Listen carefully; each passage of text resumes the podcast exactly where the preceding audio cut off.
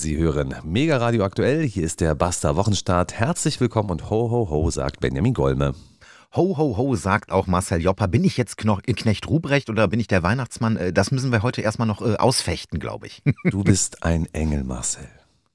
oh, oh, ja, okay, äh, weiß ich nicht. Äh, bin mir nicht sicher. Dieser Engel wird heute eine dicke Lippe riskieren. Warum werden Sie im Laufe dieser Sendung erfahren? Aber zunächst mal jemand, der uns was erklärt zum Thema Politiker und warum Politiker so handeln, wie sie handeln. Der Politiker bei uns äh, hat ja aufgrund des demokratischen Systems, da, die nächste Wahl steht immer vor der Tür, hat das Hauptinteresse sozusagen, sich selber zu rechtfertigen. Also die eigene Rechtfertigung ist in der Politik wichtiger als die Problemlösung. Das war ah, Alexander Kekulé. Ja, äh, den ich ja tatsächlich auch immer mal wieder verfolge äh, und der sich ja irgendwie durch die komplette Pandemie äh, so als ein gewisser Kontrapunkt zu anderen etablierten Kräften etabliert hat. Das kann man wohl sagen. Und wenn unsere Zuhörer heute irgendwie keine Lust haben, uns zu lauschen, dann habe ich jetzt einen Tipp. Kikuli Folge 334 beim Mitteldeutschen Rundfunk. Wir müssen die Corona-Politik aufarbeiten. Das ist dort seine Forderung. Also ich denke mir so, hm. machen wir ja. Also Marcel und ich machen das ja Woche für Woche und jahrelang ja. schon. Ich finde es ein bisschen schade, dass er äh, deutlich mehr Folgen anscheinend hinbekommen hat als wir. Der hat mehr Zeit, oder? Ja, wie macht er das? Ich habe keine Ahnung. oder 334? Steht, vielleicht steht er ja morgens auf, dann wird ihm einfach äh, so an den Frühstückstisch ein Mikrofon gestellt und dann redet der einfach äh, jeden Tag. Also nur so kann ich es mir vorstellen. Professor Drosten würde sagen, ja kein Wunder, er ist ja auch kein richtiger Virologe. Mm, ja, ja. Er veröffentlicht ja nicht. Er Ähnliches macht ja nichts. Sagt, sagt man über Drosten auch. Aber die beiden sind wirklich gut, die werden keine Freunde mehr. Und in diesem Podcast, über den ich gesprochen habe, geht es tatsächlich auch um Professor Dr. Christian Drosten.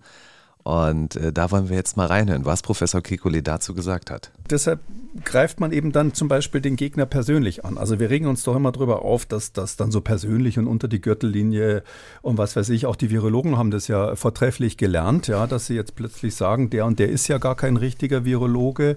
Ähm, da kann man offen sagen, ähm, diese, diese neue Disziplin in der deutschen Forschungslandschaft, muss man schon sagen, hat Christian Drosten eröffnet, indem er auf den Hendrik Streeck erstmal eingedroschen hat. Dann, dann ging es gegen Herrn Schanasit und gegen mich. Mhm. Äh, man hat auch so ein bisschen manchmal das Gefühl, es ist ein kleiner Virologen-Kindergarten. Also äh, teilweise, wer sich da wie wieder beschimpft, auch Klaus Stöhr, der mischt ja ordentlich mit. Da geht es allerdings dann mehr äh, in Richtung Lauterbach und da sind sich ja alle einig, dass das kein Virologe ist. Es ist Wahnsinn, oder? Ich finde, das macht richtig Spaß, da jetzt mal ja. zuzuhören. Und vor allem, es ist ja nicht so, dass Christian Drosten sich nicht wehren könnte, aber er wehrt sich ja nicht mehr. Er ist hm. ja einfach abgetaucht. Stell dir das doch mal vor, ja. das ist jetzt ein Jahr her. Was, wir schreiben jetzt den 19. Dezember und vor einem Jahr, Anfang Dezember, kam dann halt Omikron und Professor Drosten war nochmal ganz massiv in heute oder Tagesschau und hat seine Einschätzung dazu gegeben. Aber heute höre ich nichts von ihm. Er ist einfach nicht mehr dabei, er hat sich ausgeklinkt und ganz sicher natürlich, weil er jetzt Forschungsarbeit macht und ganz sicher nicht, weil seine Schätzungen grundsätzlich daneben gehen. Na, er ist doch äh, bis vor einem Jahr, du sagst es, oder vielleicht sogar bis vor einem halben Jahr, ist er doch der Corona-Heiland gewesen. Also äh, kaum, äh, er hat vielleicht nur minimals weniger Follower gehabt als Karl Lauterbach.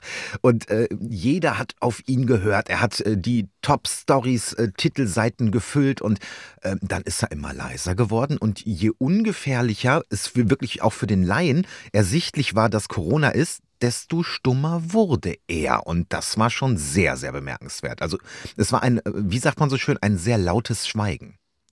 Die deutsche Gesellschaft, die deutsche Medienlandschaft und die deutsche Politik dürfen sich gerne den Professor Dr. Christian Drosten Spiegel vorhalten und sich mhm. mal überlegen, wie es passieren konnte, dass eine Person tatsächlich mit seiner Einschätzung so eine so eine Wirkmacht entfalten konnte. Mhm. Man kann das gerne nachvollziehen, das müssen Sie auch nicht bei uns machen, das können Sie gerne überall woanders machen, wie es eigentlich dazu kam, dass damals die Schulen geschlossen wurden.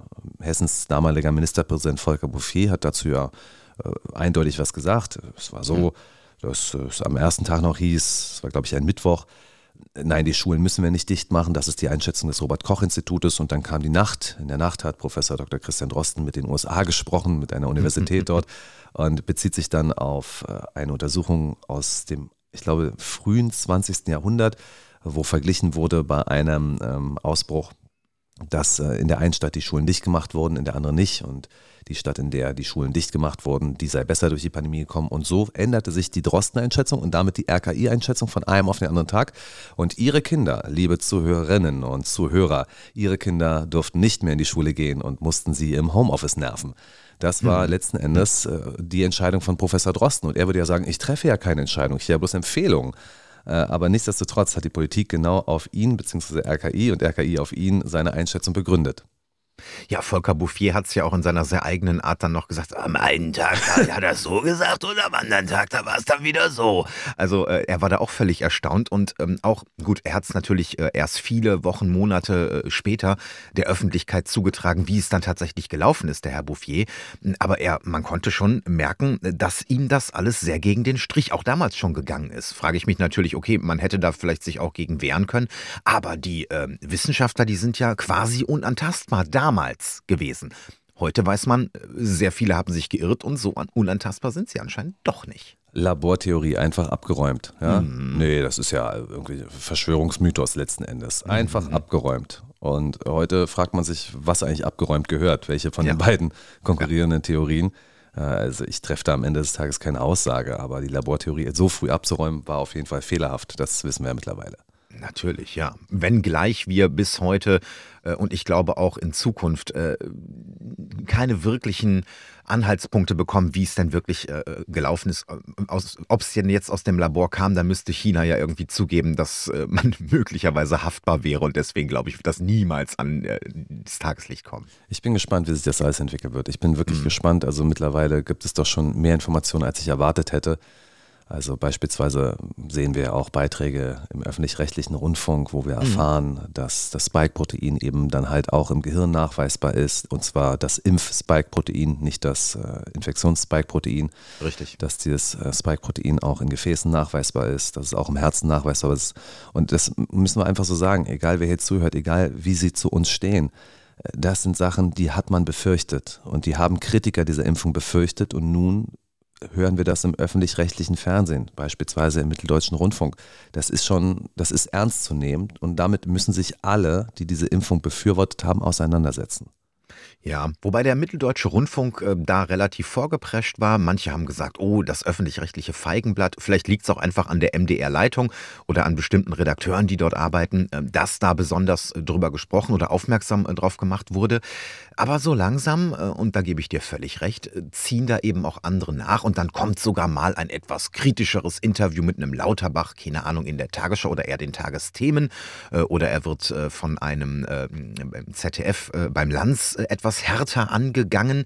Der Wind dreht sich. Ja, allerdings ehrlicherweise, ähm, die öffentlich-rechtlichen allen voran haben einfach ihre Glaubwürdigkeit, die mediale Glaubwürdigkeit äh, in der Corona-Krise sowas von verspielt und ich glaube nicht, dass sie das dadurch jetzt wieder zurückkriegen. Ich finde es aber wirklich putzig. Also erstmal jetzt der mhm. Disclaimer von uns beiden, ja. Benjamin Gollmer, Marcel Joppa, zwei Journalisten aus Berlin. Wir sind wirklich bitterböse, verbitterte Menschen. bitterböse, unverbittert. Äh, wir lieben dieses Land, aber wir sehen seine Schwächen und möchten sie wirklich so oft wir können in die Öffentlichkeit tragen. Wir tun das äh, wöchentlich vor Zehntausenden Menschen und wir wünschten, es wären Millionen. Dieser Podcast hier ist meinungsstark, er ist satirisch, ironisch. Sie dürfen leider nicht alles ernst nehmen. Sie müssen mitmachen. Es ist ein Mitmach-Podcast. Sie müssen unterscheiden, was ernst gemeint ist. ja, mitmachen bloß nicht. Schreiben Sie uns keine E-Mail an basterberliner.t-online.de. Das können wir gar nicht gebrauchen. Ja? Aber mitdenken dürfen Sie auf jeden Fall und müssen da halt auch irgendwie verstehen, was war jetzt 100% ernst gemeint, was war eine Überspitzung, was war das jetzt eigentlich? Mhm. Ja, und äh, wie gesagt, immer alles äh, mit viel Satire äh, gewürzt. Ähm, ähm und manchmal äh, vertreten wir auch Meinungen, also zumindest hier, die wir vielleicht selbst gar nicht haben. Es ist ein, ja, wie man äh, so schon sagt, Mitdenken. Man kann uns bei der Arbeit zusehen und beim Denken. ich finde auch gerade Marcel Jopper ist ein wirklich wichtiger Beitrag zur Rundfunklandschaft.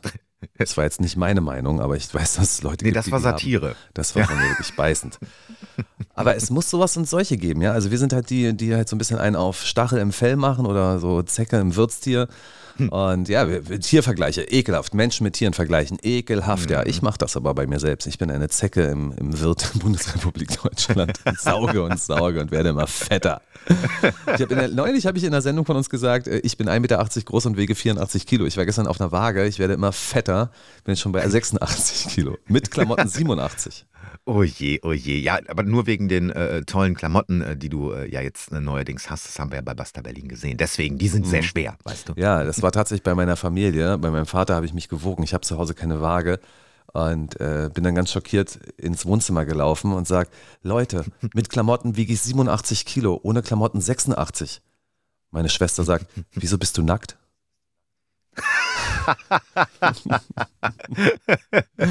Verstehe. Also es gibt so und solche, aber es gibt halt auch die, das Wirtstier und die Leute, die hier gerne mitmachen. Aber nein, die vergleiche ich jetzt nicht mit Tieren. Es gibt Journalisten und Journalistinnen, die machen hier richtig mit und die sind dabei und das sind so richtig schwarz-rot geile Journalisten. Es war heute Morgen wieder im äh, ARD Morgenmagazin. Ich verwechsel übrigens ARD und ZDF immer. Also schauen Sie bitte selber im Sendeplan, wer heute dran ist. Aber heute war es, glaube ich, das ARD und es äh, ist ähm, die blonde Kollegin, die blonde kleine Kollegin, klein gewachsen. Und Du, ich habe es nicht mit Namen.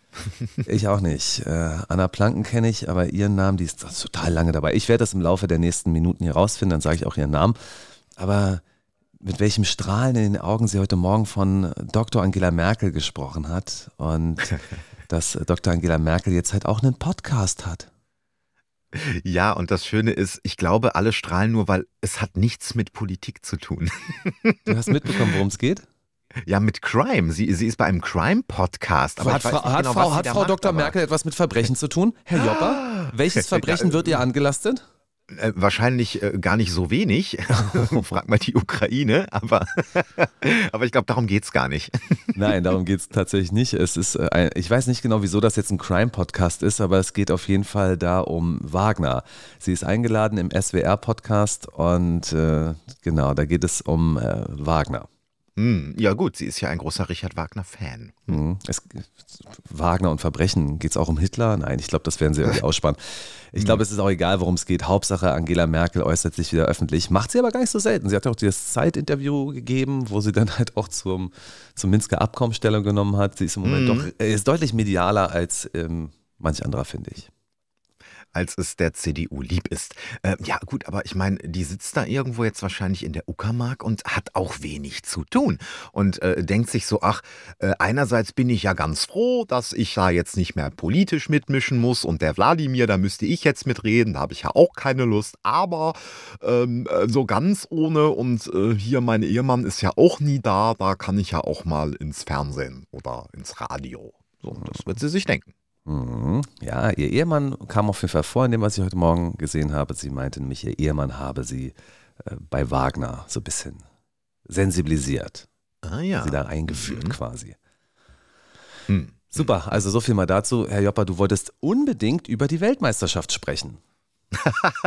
Ja, ich wollte eigentlich äh, deswegen darüber sprechen, weil, ähm, also aus zwei Gründen. Erstens, weil es mich gestern schon ein bisschen emo emotionalisiert hat. Ähm, also äh, ich habe mir natürlich äh, das Spiel angeguckt, aber auch dann äh, danach natürlich, wie sie alle gefeiert haben. Und es ist aus fußballerischer Sicht ein Traumfinale gewesen, meiner Meinung nach, weil Frankreich und Argentinien einfach beide großartig gespielt haben, großartig kombiniert haben.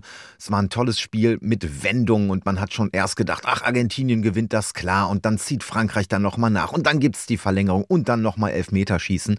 Und ähm, viele haben ja, ich übrigens auch, äh, gehofft, dass Argentinien gewinnt, einfach weil man es dem gealterten Herrn Messi doch äh, gewünscht hat, also ich zumindest, ähm, dass er seine letzte Weltmeisterschaft, äh, dass er, dass er nicht nur die spielen konnte und ins Finale kommt, sondern dass er den Pott jetzt auch mal holt.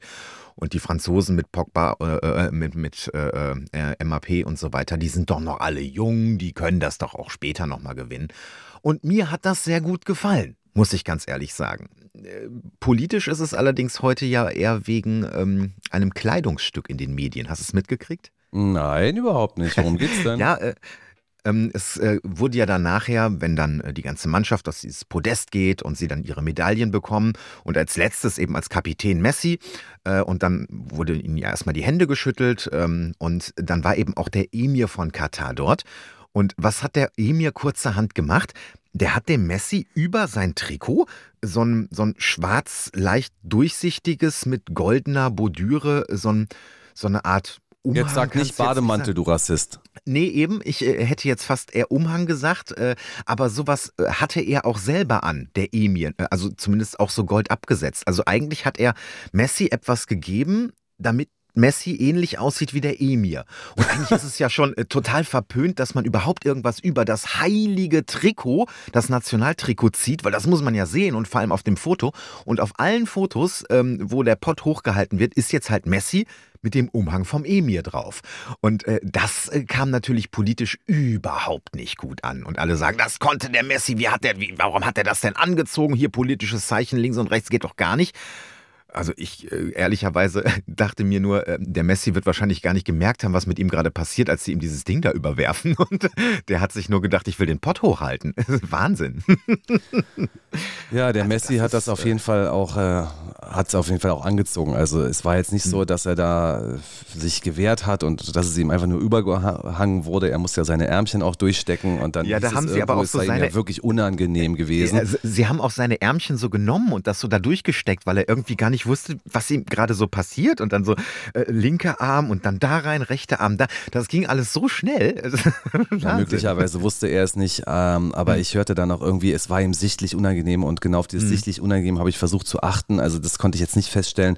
Mhm. Und meine Güte, er spielt nun mal auch bei Paris Saint-Germain. Ich glaube, Lionel Messi hat sich, mhm. ich habe jedenfalls noch nicht gehört, dass er ein besonders politischer Fußballer ist. Der Präsident von Paris Saint-Germain heißt Nasser Al-Khelaifi. Und der Eigentümer von Paris Saint-Germain heißt Qatar Sports Investments. Mhm. Also da muss man jetzt wirklich konstruieren, dass, äh, dass Messi nicht wollte, dass er instrumentalisiert wird für Katar. Schließlich spielt er mehrmals äh, die Woche Fußball für Katar. Das ist, äh, wenn man das jetzt politisieren möchte, dann kann man das gerne machen, aber der Fußball ist komplett ausverkauft. Ja, und die Fußballweltmeisterschaft in Katar war ein wunderbares Beispiel. Das ist das Positivste an dieser ganzen Debatte, dass sich mhm. alle mal klar geworden sind, dass das ja ein reines Business ist und wir halten irgendwelche Fähnchen hoch und jubeln für eine Nationalmannschaft. In Wirklichkeit jubeln wir letzten Endes für Wirtschaftsunternehmen. Und das hat der DFB äh, ja die letzten Jahre auch genauso gezeigt. Mir wurde auch äh, gestern erzählt, weil ich es nicht wusste, ähm, die Geschichte mit äh, MAP, der nach Spanien wollte und mit, mit Emmanuel Macron. Kennst du die Story? Nein. Ähm, eigentlich äh, war das schon irgendwie, das war über die Wechselgerüchte hinaus. Also MAP wollte eigentlich von Paris Saint-Germain, wollte der rüber, äh, ich glaube, zu Real. So, und äh, dann war es so, dass ähm, äh, sein guter alter Freund, Frankreichs Präsident Macron, bei MAP persönlich angerufen hat und hat ihn auf, aus Nationalstolz doch gebeten, dass er doch bitte in Frankreich bleiben solle. Und dann soll MAP gesagt haben, ja, hm, geht schon klar. Ein Tag später ähm, hat Frankreich ein ziemlich lukratives Waffengeschäft mit Katar abgeschlossen. Ähm, und Katar ist ja äh, durchaus ein äh, der Hauptsponsor, also nicht Katar selbst, sondern natürlich Katar Airways äh, von Paris Saint-Germain. Aber das hat doch ein sehr großes Geschmäckle gehabt. Hm, dann freu dich schon auf 2023, wenn wir dann endlich Bargeldkoffer im Präsidialpalast von Emmanuel Macron finden.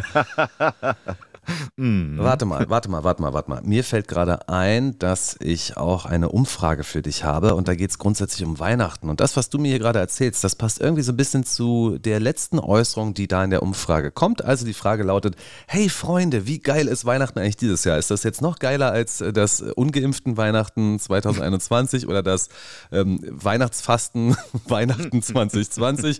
Hier kommen die Antworten. Ja, also trotz der Krise ist hier reichlich geschmückt in den Straßen. Da bin ich dann schon ein bisschen in Weihnachtsstimmung. Und ich freue mich natürlich auch auf meine Familie. Die Weihnachtszeit zusammen ist immer was Besonderes. Die Stimmung dieses Jahr fühlt sich genauso an wie die Stimmung letztes Jahr zu Weihnachten. Obwohl, ich muss erst mal zurückerinnern, was war denn letztes Jahr? Waren, waren wir letztes Jahr alle zu Hause eingesperrt? Weiß ich gar nicht mehr. Ich finde es ein bisschen bedrückender dieses Jahr, ähm, weil, glaube ich, alle Menschen wissen, was so in der Welt abgeht. Tja, ich, ich gebe äh, das Wort direkt mal weiter. Äh, äh, wie ist denn die Weihnachtsstimmung bei dir, Benjamin? Äh, ich möchte dazu schon noch was sagen. Ja? Ja, da bitte. waren ja zwei sehr schöne Sachen dabei. Fangen wir mal an mit dem, was ich gemeint habe, dass jetzt hier alle Menschen irgendwie wissen, was in der Welt abgeht. Ähm, hm. Ich glaube überhaupt nicht, dass alle Menschen wissen, was in der Welt abgeht. Nicht mal ansatzweise. Denn viele Menschen haben äh, auch den Luxus der Unwissenheit und des Desinteresses. Hm. Die haben einfach andere Themen. Die fahren beispielsweise, habe ich gerade ein Foto aus der Tesla-Fabrik gesehen, wo gefeiert wird, dass äh, bei, in Grünheide da irgendwie 3000 Modell Y übers Wochenende zurechtgefertigt wurden. Hm. Äh, ich bin sicher, dass die sich gar nicht dafür interessieren, was Elon Musk jetzt wieder getwittert hat, sondern die gehen hin, schrauben das Ding zusammen, gehen nach Hause und äh, trinken Tee mit ihren Familien. Das ist deren Ding. Die sind gar nicht politisch. Etliche Menschen sind einfach nicht politisch und die interessieren sich nicht dafür. Und die, die sich interessieren, die haben natürlich jetzt die Möglichkeiten, durch das Internet sich viel, viel breiter zu informieren. Früher hast du dann einfach Tagesschau geguckt und dachtest, okay, so ist das also, mehr brauche ich nicht wissen.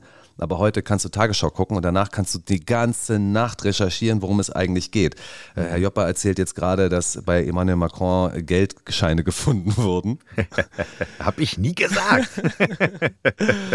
und äh, da kannst du dann eben nachlesen. Allein in den letzten zwei Minuten haben wir so viele Sachen angerissen und da kann man eben recherchieren. Und wenn man sich dieses Bild baut, dann hat man einfach das Gefühl, dass man in einer Welt lebt, die entweder komplett verrottet und verseucht ist oder man akzeptiert, dass die Welt halt irgendwie zusammengehalten wird. Und das wird sie auch durch den Kleister Geld und Abhängigkeiten und Machtverhältnisse.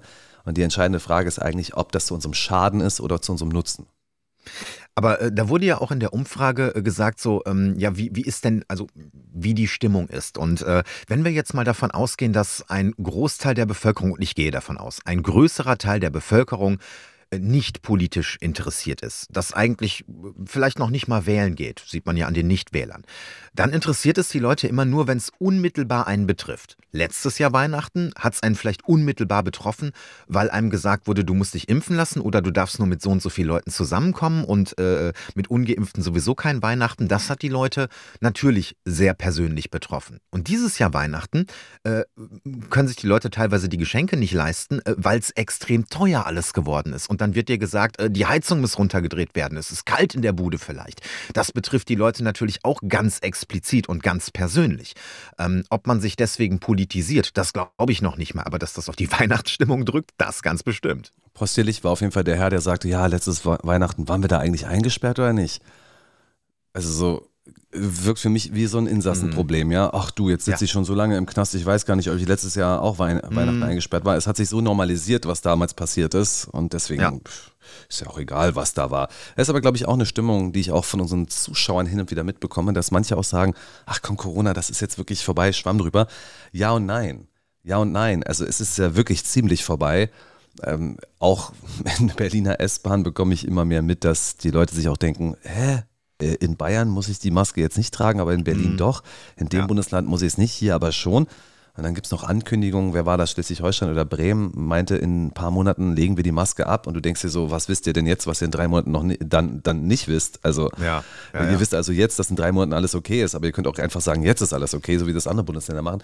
Äh, das ist alles absurder. Es wird immer absurder und da regt sich immer mehr Ignoranz zu dem Thema. Aber mhm. Es ist nicht aufgearbeitet, auf der anderen Seite will man auch nicht mehr darüber reden. Richtig, äh, aber es gibt halt auch mittlerweile, eigentlich gab es meiner Meinung nach damals schon drängendere Probleme, aber mittlerweile sind sie halt viel offensichtlicher. Und äh, ich finde, dass äh, Corona, abgesehen davon, dass wir eine unglaubliche Spaltung haben, dass wir sehr vieles auch über unsere Politiker und über unsere Wissenschaftler gelernt haben, hatte Corona ja meiner Meinung nach noch eine Auswirkung. Und das ist, dass es wie im Brennglas andere Probleme gezeigt hat. Und aktuell sehen wir das zum Beispiel in den Krankenhäusern, in den Kinderkrankenhäusern. Wir sehen es in den Apotheken, was den Mangel an äh, verschiedenen, äh, vielen Medikamenten angeht. Ähm, wir sehen es wirklich flächendeckend. Äh, und äh, übrigens äh, durch äh, die Ukraine-Krise und den Ukraine-Krieg haben wir auch andere Sachen wie im Brennglas gesehen. Das ist zum Beispiel unsere Energie, äh, unsere Energieprobleme, die wir haben. Ähm, und äh, dass daran natürlich gearbeitet werden muss. Für mich ist Corona auch nur noch ähm, eher ein Auslöserthema als ein Hauptthema. Und wenn die einrichtungsbezogene Impfpflicht dann endlich mal weg ist Ende des Jahres, äh, toi toi toi, ähm, dann haben wir eigentlich kaum mehr irgendetwas, wo wir sagen können, jetzt aktuell, also außer vielleicht Lauterbach, der immer noch im Amt ist, äh, jetzt aktuell stört uns noch was an der Corona-Politik.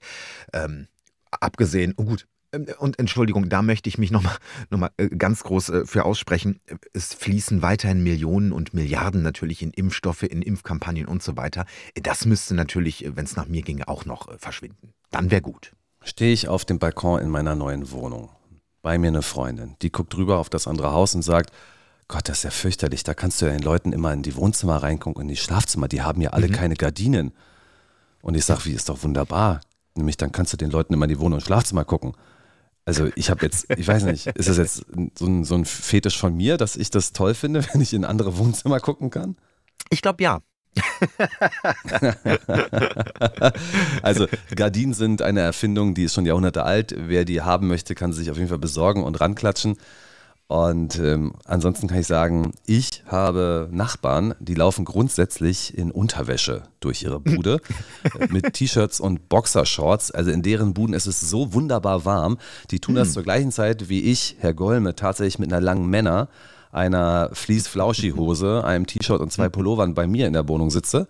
Und mhm. da denke ich mir so, das sind ganz unterschiedliche Betrachtungsweisen. Ja? Ich mhm. habe das Gefühl, ich versuche wirklich Heizung zu sparen und zwar vor allem aus finanziellen Gründen. Und andere Leute leben fröhlich und heiter vor sich hin. Ich teile deine Einschätzung nämlich gar nicht, dass wir eine Krise spüren. Ich höre das nämlich nicht. Äh, klar, man mault mal, weil die Gurke 1,19 kostet. Das ist aber auch im Winter mal okay, aber letzten Endes sind ja alle Preise gestiegen. Also der Käse hat sich ja auch zu 50 Prozent erhöht, alles Mögliche ist teuer geworden, Nudeln verdoppelt. Es ist ja der absolute Irrsinn, was passiert. Versteht mich ja, nicht ja. falsch. Aber ich sehe jeden Tag Leute in Unterwäsche den ganzen Tag durch ihre Wohnung turnen. Offensichtlich sind denen die Heizkosten egal. Ich sehe jeden Tag ja, brechend volle Restaurants, brechend volle mhm. Kneipen, brechend volle Bahnen mit Menschen, die brechend volle Arme haben, weil sie brechend voll irgendwas eingekauft haben. Ich sehe mhm. permanent permanent, wirklich. Äh, also unsere Straße, die besteht gar nicht mehr aus parkenden Autos, sondern nur aus, aus Lieferantenfahrzeugen, die permanent Essen liefern und äh, Dinge von Amazon und Co. liefern. Ich mhm. sehe überhaupt nicht, dass wir hier eine tiefgreifende Krise haben oder dass die angekommen ist. Im Moment wird wirklich noch rausgehauen, was das Zeug hält. Hier ist keine Krise. Ich glaube, dass die Krise erst noch kommt, weil äh, die hohen Abschläge, die man zahlen muss, ähm, ich meine, äh, ne, wir haben ja jetzt im, im, Dezember, da haben wir uns doch jetzt hier äh, unsere Heizkosten gespart. Vielleicht ist das ja das, was jetzt gerade äh, bei Amazon rausgehauen wird. Das weißt du natürlich nicht. Äh, und ich schließe mich da aber mehreren Ökonomen an, die sagen, ähm, ja, also äh, Krise, ja, Vorzeichen, aber die eigentliche, die kommt eigentlich erst im nächsten Jahr. Und äh, während es äh, sicherlich die, die vorher schon sehr, sehr wenig Geld hatten, ähm, irgendwo äh, in den Taschen dann jetzt schon merken, wird es, glaube ich, so die, die berühmt-berüchtigte Mittelschicht, der Mittelstand, wird es vielleicht erst im nächsten Jahr merken. Und ich glaube, das wird noch ganz explizit kommen. Und das hängt natürlich auch mit der Energie zusammen. Jetzt quatschen wir schon über 25 Minuten und der offiziellste Vertreter, den wir bislang hatten, war der Bundesvirologe der Herzen, Alexander Kekulé. Dann wird es jetzt auch mal Zeit, jemanden von wirklich Amt und Würden zu hören. Auch wir in Deutschland spüren die Folgen des russischen Krieges gegen die Ukraine an der Inflation, an den höheren Preisen, an den großen Kosten für die Energie. Hm, hm. Ähm, also da kommt es auch wieder darauf an, mit welchem Ökonomen oder Wirtschaftswissenschaftler du dich unterhältst. Aber ähm, natürlich Europa und auch die USA die haben natürlich zu knapsen inflationstechnisch, äh, weil sie auf äh, russische Energie verzichten und sanktionieren und sanktionieren. Dann frage ich mich aber, warum auch äh, sehr viele südamerikanische Länder beispielsweise eine extreme Inflation haben. Ähm, warum insgesamt eine Inflation global äh, selbst mit Ländern, die mit Russland nichts zu tun haben, gerade herrscht. Ähm, und das hat natürlich mit, mit Zinsen, mit Leitzinsen, mit EZB, mit, mit, äh, mit der FED und so weiter zu tun. Alles, wie Olaf Scholz das gerne macht, alles, alle Teuerungen und jegliche Teuerung, egal ob es die Gurke ist oder, äh, oder der Strom, auf Russland zu schieben, ist meiner Meinung nach Augenwischerei. Tut mir leid. Ich bin total gespannt, wie das weitergeht. Also meine Analyse im Moment, ich unterhalte mich auch nicht mit allen Bevölkerungsschichten. Ähm, natürlich Viele finden das irgendwie blöd, dass es so teuer ist, aber auf die Barrikaden geht trotzdem noch keiner. Ähm, ich bin gespannt, wie das weitergeht. Also es gibt ja hm. wirklich mhm. mittlerweile viele Abgesänge auf die deutsche Wirtschaft. Dann heißt es, BASF verabschiedet sich aus äh, Ludwigshafen, glaube ich, sitzen sie. Mhm. Und dann hier wird nicht mehr in Deutschland geforscht, sondern das wird jetzt in den Vereinigten Staaten von Amerika gemacht. Und dann schaust du dir an, wie diese Energieversorgung laufen soll und denkst dir so, herzlichen Glückwunsch Norwegen. Herzlichen Glückwunsch hm. Vereinigte Staaten von Amerika. Herzlichen Glückwunsch Katar. Also egal ob ihr selber diesen Krieg ausgelöst habt oder durch Politik befördert habt, hm. egal was passiert ist da, Fakt ist, dass ihr persönlich extrem davon profitieren werdet, ja. weil ihr extrem lukrative Lieferverträge abschließt. Und wir schließen extrem schlechte Lieferverträge ab. Wir haben uns, ey, man kann es ja von allen Seiten argumentieren, wir haben es durch die Abhängigkeit von Russland und die folgenden Sanktionen wirklich massiv in die Scheiße geritten. Es wird verdammt teuer. Wie lange soll diese Gaspreisbremse eigentlich gezahlt werden? Wer soll die Schulden zurückzahlen? Verstehen die Menschen in diesem Land denn gar nicht, was es bedeutet, wenn wir uns so hoch verschulden und das Geld irgendwann wieder reinkommen muss? Verstehen sie denn nicht, was passiert, wenn immer mehr Menschen hierher kommen und nicht sofort in Arbeit kommen und ausgebildet werden müssen und ihre Kinder müssen versorgt werden und ihre Wohnungen müssen bezahlt werden. Versteht ihr gar nicht, worauf das hinausläuft? Also das sind so die einen, die dystopischen Aussichten. Und dann frage ich mich, was stellen wir uns denn vor, was Deutschland in zehn Jahren sein wird? Äh, hm. Italien oder noch schlimmer? Griechenland. So, siehst du. Und dann fahr doch mal. Du warst doch in Griechenland. Hm. Du warst ja in Griechenland und ich war in Italien. Ich war relativ häufig in Italien. Äh, Ich bin jetzt kein Italien-Kenner, aber ich kann dir sagen, da ist auf jeden Fall auch nicht Krieg und äh, Zerstörung. Italien blüht und steht und genau dort wie hier wird konsumiert und fröhlich Geld ausgegeben. Leute gehen zur Arbeit, Leute kommen von der Arbeit nach Hause. Die Kultur der Italiener ist nach wie vor intakt. Alles ist in Ordnung, obwohl die angeblich schon seit 15 Jahren am Boden liegen. Ja, ja, ja, ja. In Griechenland ist ja ähnlich. Also ähm, das, was den Griechen in den letzten 10, 15 Jahren am meisten zu schaffen gemacht hat, das ist nicht Korruption und wahrscheinlich auch nicht mal äh, die EU gewesen mit, mit ihren äh, Finanzauflagen, äh, sondern das waren die, äh, war die Corona-Politik mit der, ja, du kannst fast schon sagen, verbotenen äh, Tourismusbranche. Das hat Griechenland, wenn du mal vor allem vom Festland und von Athen weggehst, den meisten dort zu schaffen gemacht. Ich bin halt einfach gespannt, wie Deutschland sich entwickeln wird. Die negativen Aspekte kenne ich ja auch. Aber man kann es sich irgendwie nicht vorstellen, dass es uns mal nicht gut geht, oder? Soll das wirklich passieren? Warum? Wie gemein wäre das denn? Es ist schwierig. ähm, Und ähm, wenn mich Corona eines gelehrt hat und vor allem die Corona-Politik und die mediale Berichterstattung darüber, und das wissen wir bis heute, ist, dass sehr viel Panik geschürt wurde. Äh, Panik vor allem, aber vor allem auch vor deinem Gegenüber, vor der Zukunft äh, und was du halt alles tun und lassen sollst. Und deswegen bin ich auch ein bisschen vorsichtig, wenn mir aktuell gesagt wird, oh Gott, äh, äh, das Gas reicht wahrscheinlich nicht und ihr müsst sparen hier und ihr müsst sparen dort und äh, Krise kommt vielleicht noch. Vielleicht ist auch all das wiederum eine politische Panikmache. Ja, ja, you never walk alone, Herr Scholz, äh, schön und gut. Äh, Ähnliches haben wir in Politik, äh, haben wir in Corona-Zeiten gehört und Doppelwumms hier und dort.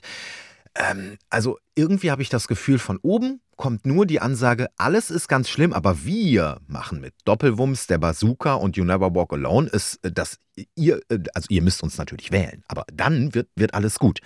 Und äh, vielleicht ist es einfach nur ein Regieren durch Panik, aber das werden wir erst im nächsten und übernächsten Jahr sehen. Und von uns kommt die Ansage, egal wie viel sie rumwumsen, es wird sowieso richtig schlecht werden.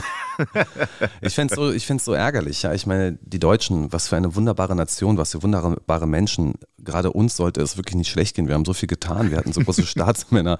äh, Willy Brandt, Angela Merkel, Otto von Bismarck. Hm, hm, hm. Ja, Otto ja, ja, von in der Bismarck. Reihenfolge.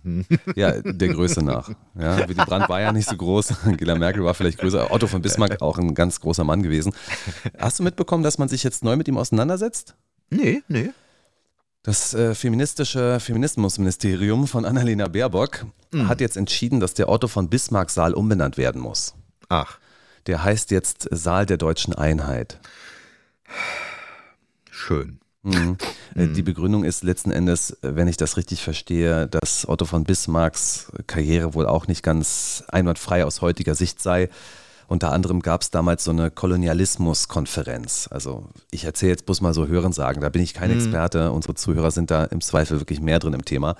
Aber es ha- sei damals so gewesen, dass die Deutschen jetzt in der Kolonialgeschichte nicht so involviert gewesen sind, andere Nationen schon viel mehr, aber das Deutsche Reich hat gesagt, also Moment mal, Freunde, äh, die Briten haben Kolonien, die Franzosen haben Kolonien, wo sind wir? Wir haben ja auch irgendwie ein Recht auf irgendwas. Ihr könnt euch die Welt nicht unter euch aufteilen, wir wollen auch was haben. Dann gab es eine Konferenz und da wurde dann Afrika aufgeteilt. Und äh, das sieht man heute natürlich kritisch. Ich denke, wir sind uns tendenziell einig, dass das auch in Ordnung ist, dass man andere Völker nicht auf diese Art und Weise kontrollieren sollte. Ähm, aber die große Frage ist ja, ob man das jetzt in dem historischen Kontext sehen möchte, ob es von Vorteil ist, Straßen, Plätze oder Konferenzsäle bei den alten Namen zu belassen oder ob das tatsächlich so gut wie möglich aus der Geschichte, aus der Öffentlichkeit getilgt werden soll, Herr Jopper. Ja, aber da sind wir doch äh, plötzlich bei ähm, ja, der Revision von Geschiff Geschichtsbüchern.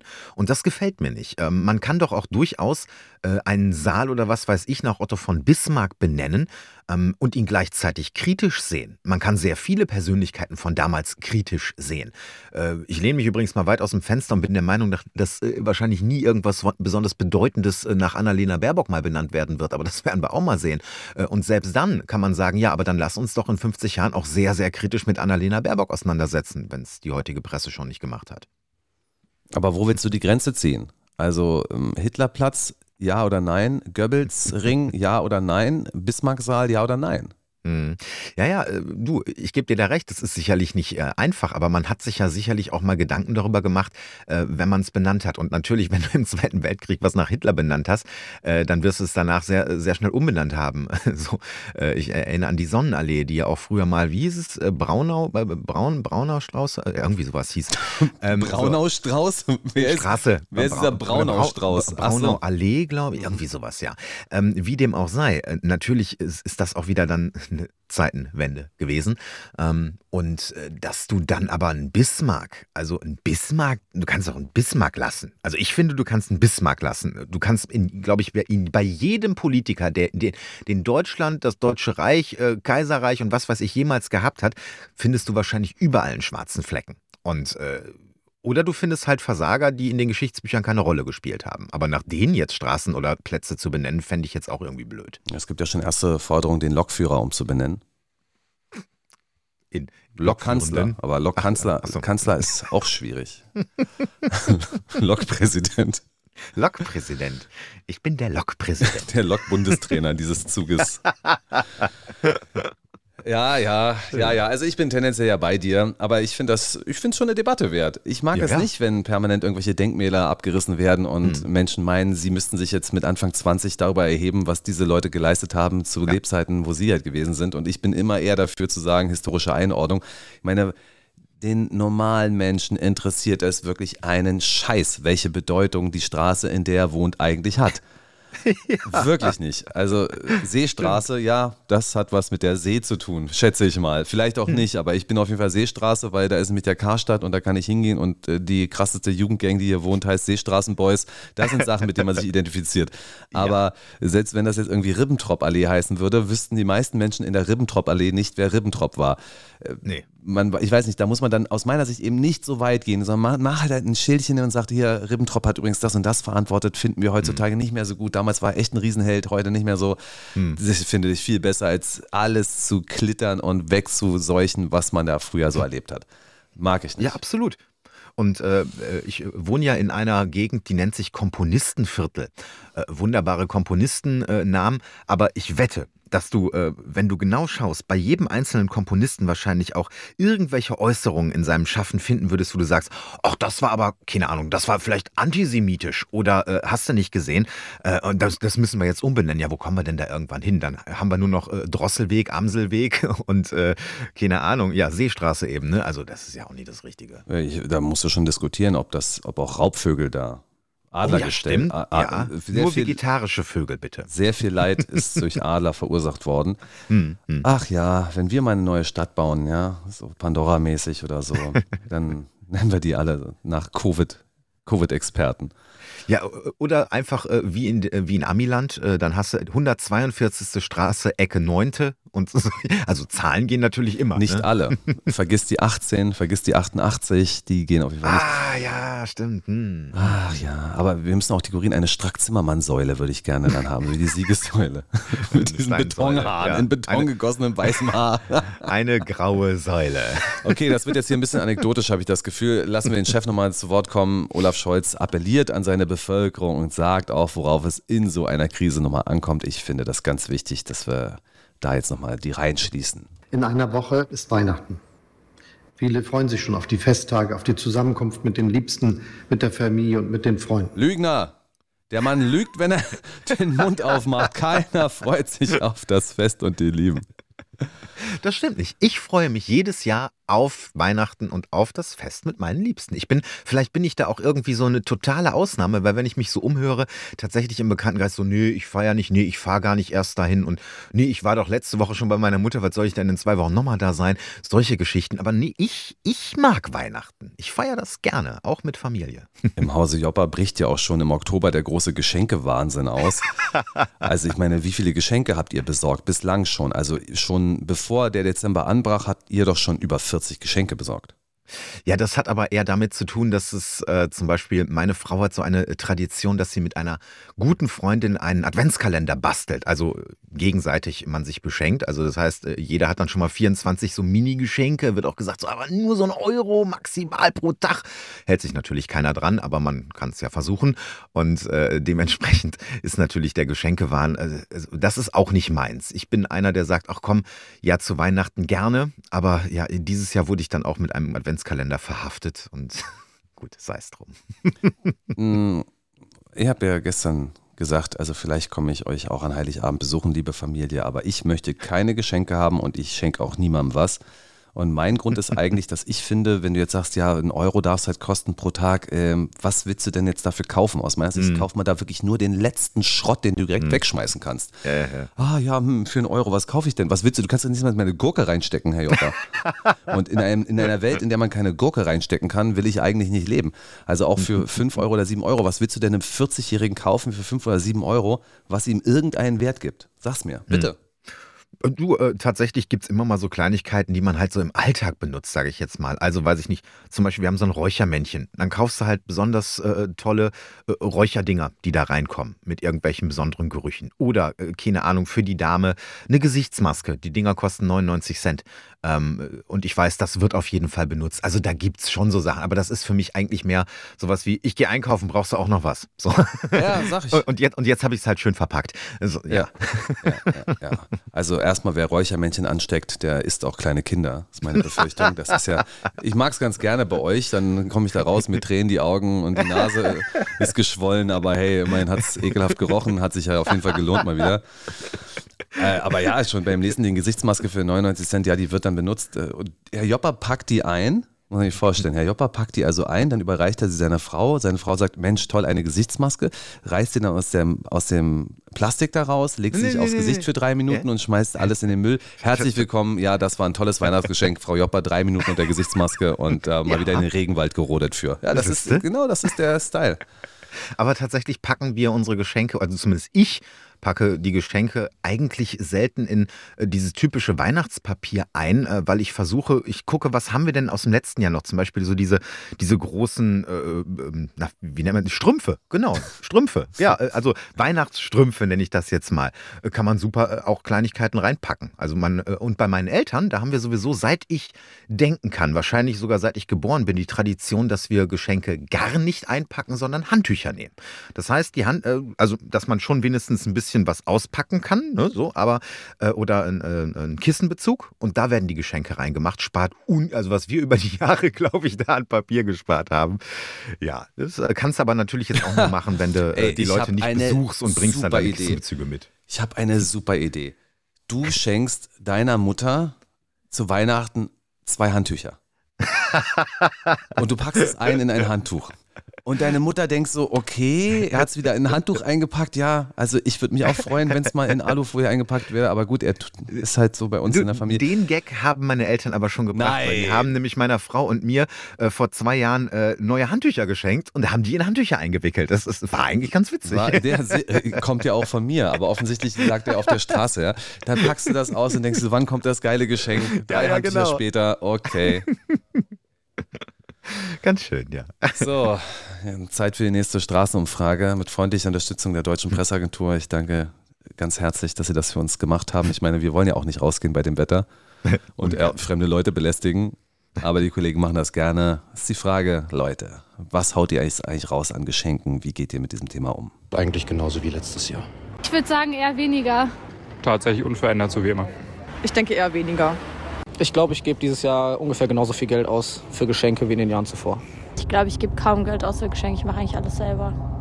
Ich glaube, ich gebe äh, auch weniger Geld für Geschenke aus, ähm, weil ich äh, generell nicht so viel Geld eigentlich für Geschenke ausgebe und dieses Jahr natürlich auch noch ein bisschen knapper bei Kasse bin, so mit den steigenden Energiepreisen. Da mache ich mir schon äh, Sorgen, wie das dann Anfang des Jahres aussieht mit der Rechnung. Mach dir keine Sorgen, darüber mach lieber Sorgen, dass du dein Leben lang Single bleiben wirst, Freund.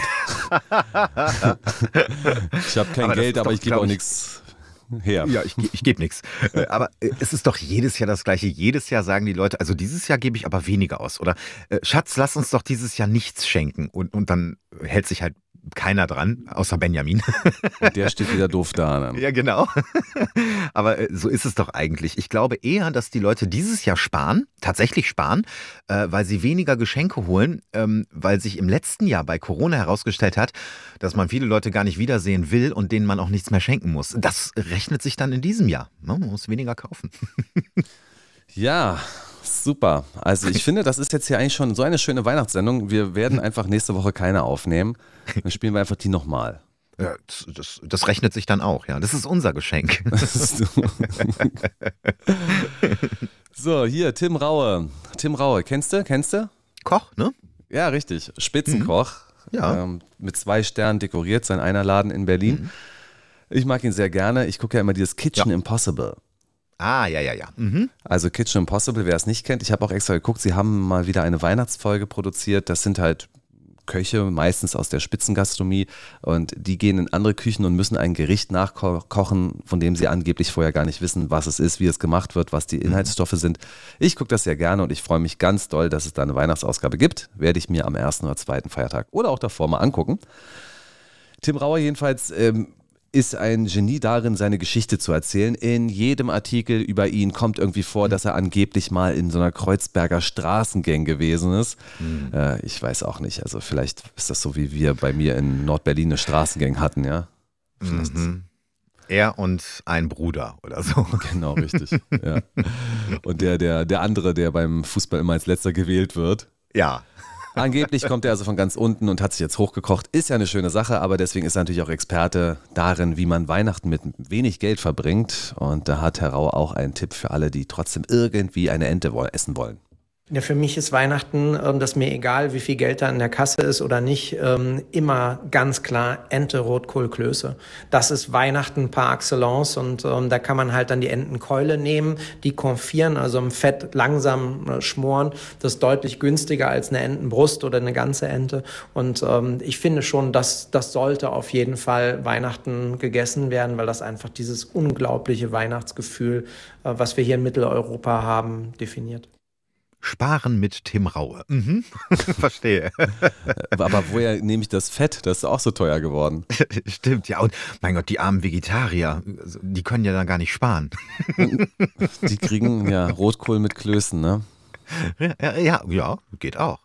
Also ich habe ja äh, Weihnachten immer ganz traditionell mit meinen Eltern und mit meiner Frau äh, Fondue. Ich, ich mag Fondue deswegen, weil man einfach länger zusammensitzt äh, und nicht einfach so essen, essen, essen, fertig. Äh, vielleicht noch ein Nachtisch, äh, sondern beim Fondue, da sitzt du halt ähnlich wie beim Raclette einfach total lange da und hast eigentlich ganz viele Beilagen und das mag ich sehr gerne. Ja. Mhm. Weihnachten mit Fondue, schöne Idee, bloß gefährlich. Ich meine, das sind ganz schön lange Spieße, die man da hat, ne?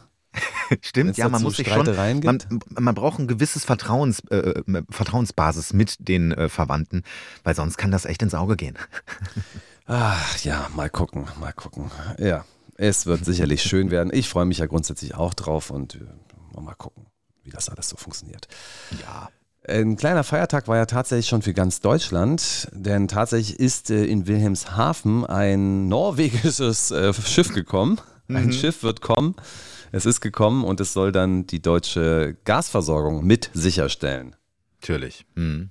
bin ich mir sicher. Die Schwierigkeit mit der deutschen Gasversorgung ist ja vor allem auch der kalte Winter. Also wie lustig ist das eigentlich, dass ausgerechnet, wenn Robert Habeck betet und äh, in die Kirche geht für einen warmen Winter, dass wir so richtig knackige Minustemperaturen bekommen. Das ist mein Humor. Gott wählt nicht grün.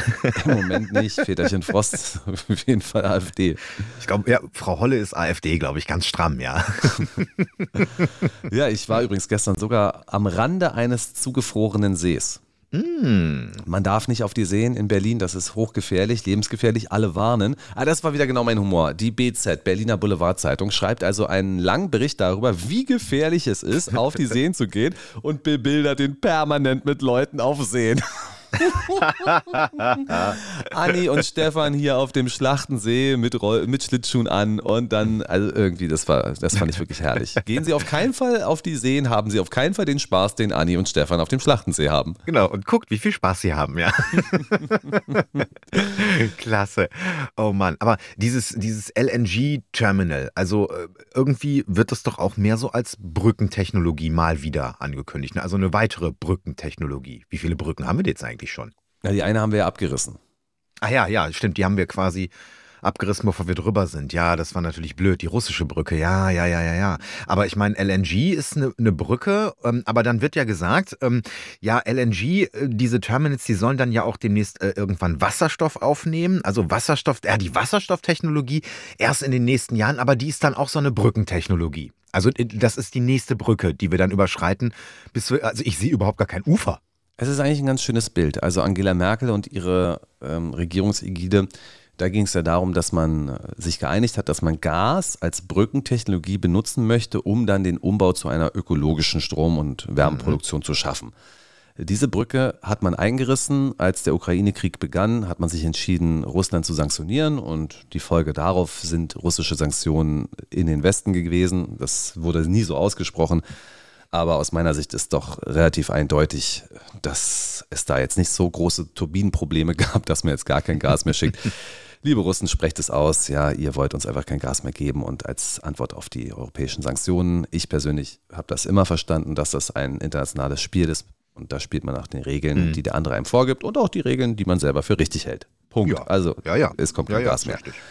Ähm, das ist also die Brücke, die abgerissen wurde durch äh, gegenseitige ähm, Sanktionen. Und im Krieg ist es ja so, wenn eine Brücke kaputt geht, was macht man dann? Man baut eine Pontonbrücke. Mhm eine schwimmende Brücke. Und genau das ist das, was Robert Habeck jetzt also baut. Er baut eine Pontonbrücke. Da kommen also mehrere Terminalschiffe und die sorgen dafür, dass dieses LNG-Gas angelandet werden kann und dann eben äh, von Flüssiggas zu äh, Gas gemacht wird, mit dem wir dann halt auch heizen und arbeiten können. Hm. Also ähm, mal davon abgesehen, äh, dass ein Ding natürlich lange nicht reicht. Ähm, es ist erstmal nur so eine, äh, noch nicht mal eine ganze Brücke, es ist mehr so ein Stützpfeiler, den Herr Habeck da jetzt gerade hingezimmert hat.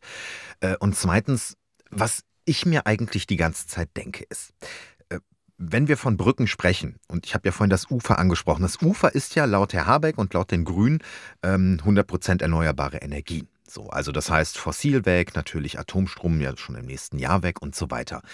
Ähm, eigentlich müsste uns doch gerade die letzte Woche eines Besseren belehrt haben, dass das vielleicht auch nur eine Brückentechnologie ist. Weil wir haben doch jetzt ein, zwei Wochen diese Dunkelflaute gehabt. Also sehr viel Dunkel, kein Wind. Die erneuerbaren Energien haben kaum irgendwie irgendwelche Energie für uns gebracht, die wir gut benutzen konnten. Also wurde, ich glaube, 70 bis 80 Prozent, ja 80 Prozent waren es äh, der Energie, die in den letzten zwei Wochen ähm, gemacht wurden, kam aus äh, Kohle und aus Gas. So, und äh, was ist denn, wenn wir 100% Erneuerbare haben? Dann wird gesagt, ja, dann brauchen wir diese Wasserstofftechnologie, weil die kann nämlich die Energie aus Erneuerbaren auch speichern, wenn mal gerade eine Dunkelflaute ist. Ja, aber äh, wie lange ist denn so eine Dunkelflaute, bis wir dann irgendwann keine Energie mehr haben? Ich sehe das alles höchst kritisch. ne? Ach, ja. Das ist, das ist eigentlich eine der zentralen Fragen der mhm. Zukunft in diesem Land und äh, bin leider sehr bei dir. Aber am Samstag war ein ganz großer Tag für Robert Habeck und Olaf Scholz, denn da kam eben dieses Schiff an und dann gab es einen Pressetermin, auf dem hat Robert Habeck sich dann auch geäußert und wollte auf jeden Fall gute Stimmung verbreiten, hat sich eigentlich auch so ein bisschen verteidigt und da wollen wir uns jetzt mal anhören, was er eigentlich gesagt hat. Zeigt eben, dass Dinge erstaunlich gut gelingen können, wenn man auch bereit ist, unkonventionelle Wege zu gehen. Ich weiß, dass es natürlich Debatten gibt, aber ich will einmal kurz nur rhetorisch die Frage stellen, was würden Sie mich fragen, wenn wir uns heute hier nicht treffen würden? Und auch nicht in Lubmin und auch nicht in Brunsbüttel, sondern ich mich Ostern hinstellen würde und sagen würde, na, wir haben es nicht hingekriegt. Dann hätten wir ein Problem. Ja, Herr Habe, kann ich Ihnen sagen, weil ich dann sagen würde, ich würde sagen, treten Sie zurück, aber das hätte ich auch am ja. Samstag gesagt, das ist ja kein Problem. Richtig. Der Wirtschaftsminister freut sich also über die Geschwindigkeit der ganzen Angelegenheit und dass man sowas möglich machen kann. Ja, richtig. Ich bin auch beeindruckt, dass man in Deutschland etwas bauen kann und das mhm. nicht 27 Jahre dauert. Allerdings berichten Medien ja über massive Kostensteigerungen. Mhm. Eingeplant waren da zunächst mal drei Milliarden Euro. Am 21. November berichtet dann die Tagesschau über Kosten von 6,5 Milliarden Euro, also mehr als verdoppelt. Am 9. Dezember berichtet der Spiegel dann von bis zu äh, 10 Milliarden Euro Kosten in den nächsten 15 oder 16 Jahren. Ähm, ja, Herr Habeck, da freuen Sie sich, dass das so gut geklappt hat. Naja, gut, wenn Sie jeden Preis zahlen. Herr Habeck, gehen Sie doch mal bitte in den Dönerladen, wo der Döner ja mittlerweile 5 Euro kostet, zum Teil 6 Euro. Entschuldigung. Also, Herr Habeck, gehen Sie in den Dönerladen, sagen wir, der Döner kostet da 6 Euro und sagen Sie ihm, ja, ich müsste jetzt hier warten, drei Kunden sind vor mir, aber ich gebe Ihnen 18 Euro. Wie schnell geht der Döner denn jetzt? Mhm, mhm, mhm. ja, das sind halt ja. extrem teuer erkaufte Fortschritte. Natürlich. Und die verkauft man uns dann in der Öffentlichkeit. Vor diesem Hintergrund sind ja die 32 Millionen Euro für die Energiesparkampagne nahezu geschenkt. Das sind ja Peanuts. Und genauso agiert unsere Regierung. Sie denken sich, ja, das sind ja Peanuts. Ist ja kein Problem. Hier 30 Millionen Euro für die Corona-Warn-App, 30 Millionen Euro für die Energiekampagne. Das ist doch alles egal. Da machen wir so. Das ist, ist total nützlich. Das müssen wir machen. Übrigens, ja, Luca-App, die war ja auch in etwa 20, oh, 30 ja. Millionen Euro. Das können wir mhm. nochmal aufarbeiten. Da stehe ich am S-Bahnhof und sehe eine Werbung für die Luca-App. Luca-App, die, die einfachste Art zu bezahlen. Ach. Die Luca-App scheint jetzt eine Bezahl-App zu sein. Ich werde mich da technisch schon mal reinfunzeln, äh, aber ich denke mir so, ist ja interessant. Mensch, der fantastische Smudo von den Fantastischen Vier, äh, die Datenkrake aus Stuttgart, mhm. ja, der hat also mit extremen Geldern, also 20, 30 Millionen plus, äh, aus den Ländern seine, seine Luca-App weiterentwickelt zu einer Bezahl-App. Na, das hat sich ja gelohnt. Mhm. Hm. Ja, gut. Ich meine, wenn man die Leute einmal schon mal im Karren hat, ne, dann äh, wäre er aus geschäft, geschäftlicher Sicht ja schön doof gewesen, da jetzt nicht noch irgendwie. Äh, eigentlich sind schön doof die, die die Luca-App weiter haben, meiner Meinung nach. Also nur meine Meinung. Mhm. Ganz alleine. Ja, Joppa. So, haben wir jetzt auch noch mal kurz dieses. Ach ja, ich habe ja zu dem Verlegeschiff habe ich noch eins zu sagen. Robert hm. Habeck wurde dann auch darauf angesprochen. Ja, können Sie denn ausschließen, dass da dann irgendwie doch russisches Gas anlandet? Und treu doof, wie so oft, hat er gesagt, nein, ich will mal nicht hoffen. Das ist nicht auszuschließen. Ich glaube, dass das Vertrauen, dass Russland ein verlässlicher Lieferant ist, dahin ist. Aber es ist nicht auszuschließen, das LNG hat ja keine Farbe, die Moleküle sind nicht gekennzeichnet, dass in den Mengen, die da im Weltmarkt umgeschlagen werden, auch russisches Gas da drin ist. Meine und unsere Strategie ist, die, die Unternehmen zu ermutigen, das nicht zu tun, sondern wegzugehen von den russischen Verträgen und entsprechend andere Verträge zu schließen mit anderen Ländern, mit anderen Lieferanten. Ja, Herr Habeck, wir bekommen aktuell bereits russisches Gas über andere Länder, äh, auch LNG-Gas, äh, aus dem Norden Russlands übrigens. Ähm, also äh, wenn er, schade eigentlich, weil man hätte jetzt super sagen können, er lügt, aber er lügt halt nicht, sondern er umgeht die Wahrheit. Und äh, das ist halt ein typischer Habeck. Ne? Robert Habeck ermutigt die Unternehmen, kein mhm. Geld zu verdienen mit russischem Gas. Und die äh, Unternehmen werden sagen, Herr Habeck, ich ermutige Sie, mich weiter zu ermutigen. Aber ansonsten ist es mir komplett egal, was Sie sich da so vorstellen. Das ist unser Wirtschaftsminister. Und das war es leider für heute hier äh, bei unserem Baster Wochenstart bei Mega Radio. Mein Name ist Benjamin Golme. Ich finde, es hat wieder viel Spaß gemacht und wir wünschen jetzt schon mal einen großartigen Heiligabend.